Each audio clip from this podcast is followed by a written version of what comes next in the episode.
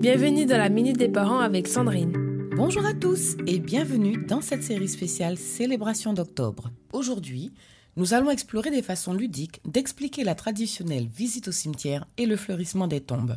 La Toussaint est généralement le moment privilégié pour beaucoup de personnes de se rendre au cimetière et de rendre hommage à leurs proches défunts. Cette visite peut se faire en famille, y compris avec les jeunes enfants.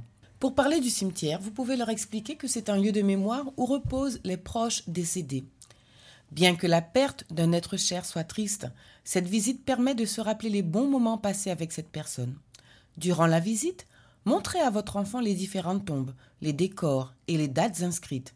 Utilisez la tombe d'un membre de votre famille comme exemple pour raconter sa vie et rendre l'expérience plus personnelle. Expliquer la tradition du fleurissement des tombes, un geste symbolique chargé de sens, représentant la vie et le souvenir. Encouragez votre enfant à y participer s'il le souhaite. Après la visite, prenez le temps de discuter avec lui.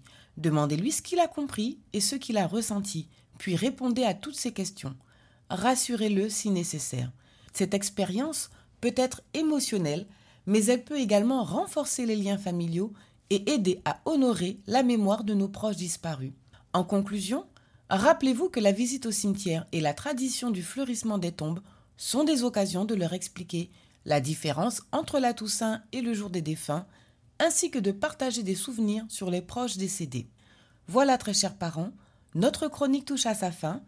Je vous retrouve demain matin pour un nouvel épisode. Rappelez-vous que ces moments offrent une opportunité précieuse de parler de la vie, de la mémoire et de l'amour au sein de la famille.